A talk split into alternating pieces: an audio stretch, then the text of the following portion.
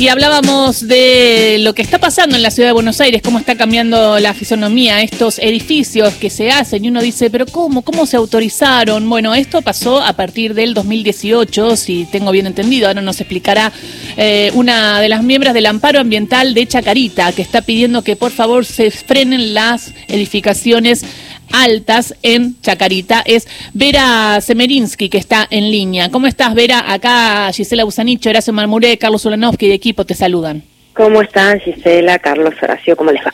Bueno, muy bien. A pura cumbia, los escuché. Sí, estamos a pura cumbia eh, y, ustedes están también saltando. A pura cumbia, sí. Sí, porque me contaba Horacio, que también es vecino de Chacarita, yo soy vecina de colegiales y ya en cada en cada casa veo, en muchas casas, no a la, a la zonificación. Sí, las banderas que se han marcado como una forma de manifestar en la mayor cantidad de casas eh, posibles eh, esa falta de acuerdo con lo que está pasando. Porque, ¿qué está pasando en Chacarita? ¿Cómo ves el cambio de edificación?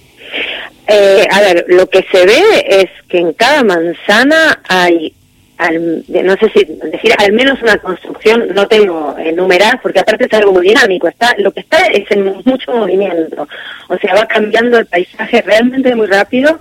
En cada manzana, si no hay un edificio construyéndose, un terreno vendiéndose, hay una casa en venta o ya en demolición o sea, de verdad lo que está es como pasando a una instancia de dinamismo a una velocidad que es inseguible. Nosotros, eh, desde Amparo Chacarita, que es el colectivo en el que nos reunimos hace ya varios meses y estamos con bastante nivel de constancia logrando trabajar, es relevar todo lo que va pasando y lo vas viendo en el mapa, en el Google Maps que, que, que armamos, y está, viste, van creciendo los puntitos, los de casas en venta, los de obras en construcción, los de las esquinas que se empiezan a demoler y a construir. ¿Y cuántos, cuántos pisos se pueden hacer? ¿Qué permite el código? Mira, a ver, eh, más allá de las excepciones, lo, en términos generales, lo que este código urbanístico, que es el que se sancionó en 2018, que es el que está vigente y el que pedimos que se revise, eh, lo que digamos, eh, tiene lo que, donde se podía construir hasta tres, en términos generales, sí, porque después hay particularidades, depende de la zona y depende de la manzana, pero para dar una idea gráfica, donde se podían construir tres, hasta tres pisos, ahora se pueden construir siete. Digamos, donde había un pulmón de manzana necesario de X dimensión, ahora se achicó. Donde las, eh, donde las esquinas no se podían construir a altura, ahora tengo enfrente de mi casa una esquina de una casa que estaba en buen estado, pero que fue demolida por su propio dueño para construir un edificio de 13 pisos, que va a ser una suerte de 13. 13. Uh, olvídate, ya no tenés más sol, ya no tenés más sol. A mí me preocupa eso, se está perdiendo el sol.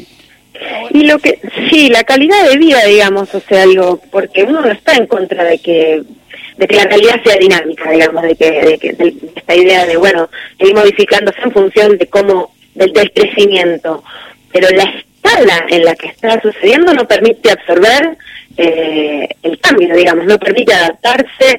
También otra cosa que pasa que parece menor, pero entiendo que lo es, es que estas demoliciones medio feroces, que por otra parte en tres días ya no hay más nada, donde había algo ya no hay más nada, eso es un poco impresionante, pero bueno, eso es una impresión como muy subjetiva. La, la arboleda también se ve afectada, no necesariamente se conserva, porque aun cuando se conserva el árbol, si las raíces eh, estaban en, parte del terreno por debajo de lo que se construyó, eso también se ha afectado, o sea, de verdad se, empieza a modificar como el ecosistema. Claro, Vera, en ese contexto también lo que empieza a pasar es que hay más ratas dando vueltas, más eh, murciélagos dando vueltas, porque eh, inevitablemente viven en casas y tienen que salir a buscar algo nuevo. Ahora, lo que también se está planteando desde este amparo y que ha terminado en una interbarrial es que no hay un control verdadero, o por lo menos esa es la sensación que se tiene, no hay un control control verdadero de qué se está construyendo y para qué se está construyendo. La sensación que uno tiene es que también se está construyendo para armar eh, alquileres que evidentemente, como todos sabemos, no van a ir para, para, para gente que vive en la capital, ¿no? Es que sí, un poco lo que lo que nos estamos dando cuenta mientras lo hacemos, porque no es que uno sabía, uno lo que hizo desde su pequeño lugar civil es alarmarse porque de golpe tenías tres horas en tu manzana, ¿no? Entonces te reunís con los demás y, y poco ahí aparece la pregunta de ¿para quién? ¿De qué manera? Hay departamentos que tienen, eh, digamos, el permite construir departamentos de 17 metros cuadrados. O sea, ¿para qué es ese departamento? ¿Cuál es el uso? No es una manera de inventar dinero esto de, bueno, eh, construimos para hacer, no sé, eh, un uso que no es, que no solucionaría de ninguna manera el problema habitacional que tiene Buenos Aires. Un uso más ocioso sería, ¿no? Un uso de inversión, un uso de capital y otra vez se sigue priorizando eso en vez de como bueno, algo que es pensar la calidad de vida y ponerla por delante. Digo, ahí hay como una pregunta un poco más existencial que también nos la estamos haciendo, mientras vamos pidiendo que no se otorguen más eh, autorizaciones para construir, etcétera. Digo, es como un movimiento, una pregunta paralela. En ese sentido, el precandidato a jefe de gobierno porteño, Jorge Macri, eh, cuando le preguntan sobre qué haría, dice que hay que ponerle una observación porque lo que más ve en las recorridas con los vecinos es eh, estar en contra de la zonificación y dice que lo pondría en observación. ¿Le crees? ¿Pensás que es capaz de rever esto? Cuando en Vicente López igual se mandaron sus eh, grandes edificaciones en la costa de Vicente López, ¿no? Cuando era intendente. Mira, ante la pregunta le crees, la verdad que lo que lo que reina es un escepticismo muy grande frente a todas las promesas de campaña. Ahora tuvimos una, como digamos, frente a la persistencia, lo que sí pasó de bueno es que el tema está en agenda, que hoy estoy con ustedes hablando de eso y que este tema de golpe se agarró como parte de lo que hay que hablar.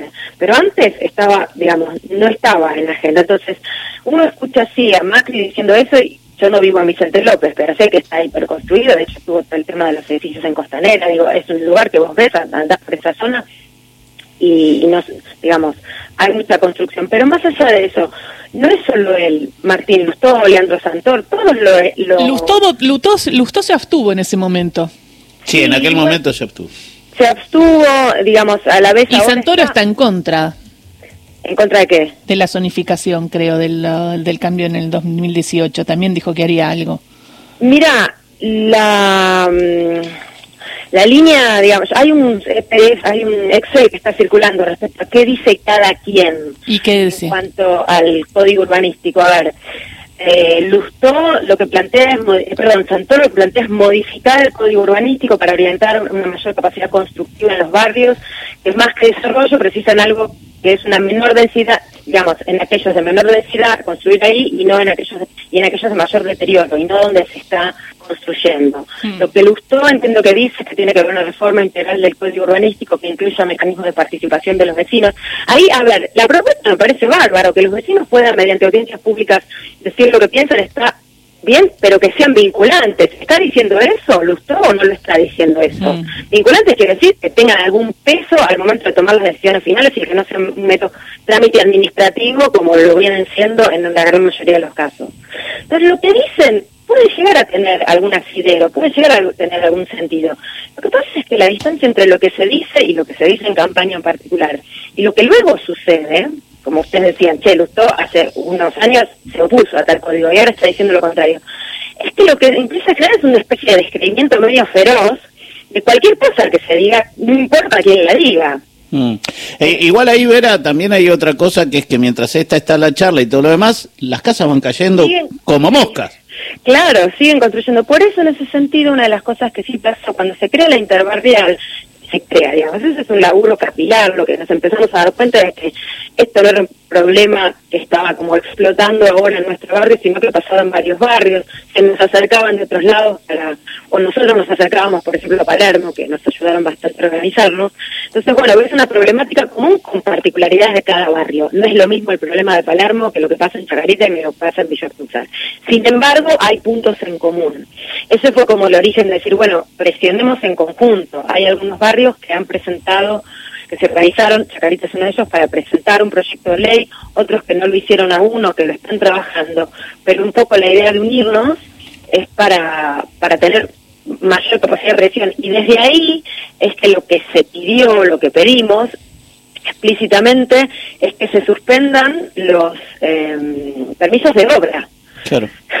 Eh, eh, sí, sí, las excepciones y permiso de obra mientras se revisa todo eso. Mientras se revisa todo eso, que se suspendan, que es un pedido bastante contundente y sabemos de, lo, de, la dimensión que tiene. Pero mientras tanto, hagamos algo, digamos. sí, claro. Quien habla con su promesa de campaña y mientras los, mientras los tiempos de los proyectos de ley que se presentaron hacen su curso burocrático en la mesa de entrada, digo, todos esos son los tiempos que no están en relación con la velocidad con la que suceden las demoliciones, las construcciones, etcétera, en cada barrio. Por eso es importante este amparo que se presentó en esta interbarrial, en este caso es Vera Semerinsky, eh, miembro del amparo ambiental en Chacarita, así que bueno, vamos a seguir el tema de cerca, claramente somos vecinos que también estamos afectados por este cambio en la ciudad de Buenos Aires y no queremos que se destruya así como se está destruyendo medio descontrolado. Muchísimas gracias, Vera. Por favor, a ustedes. Gracias. Do- do-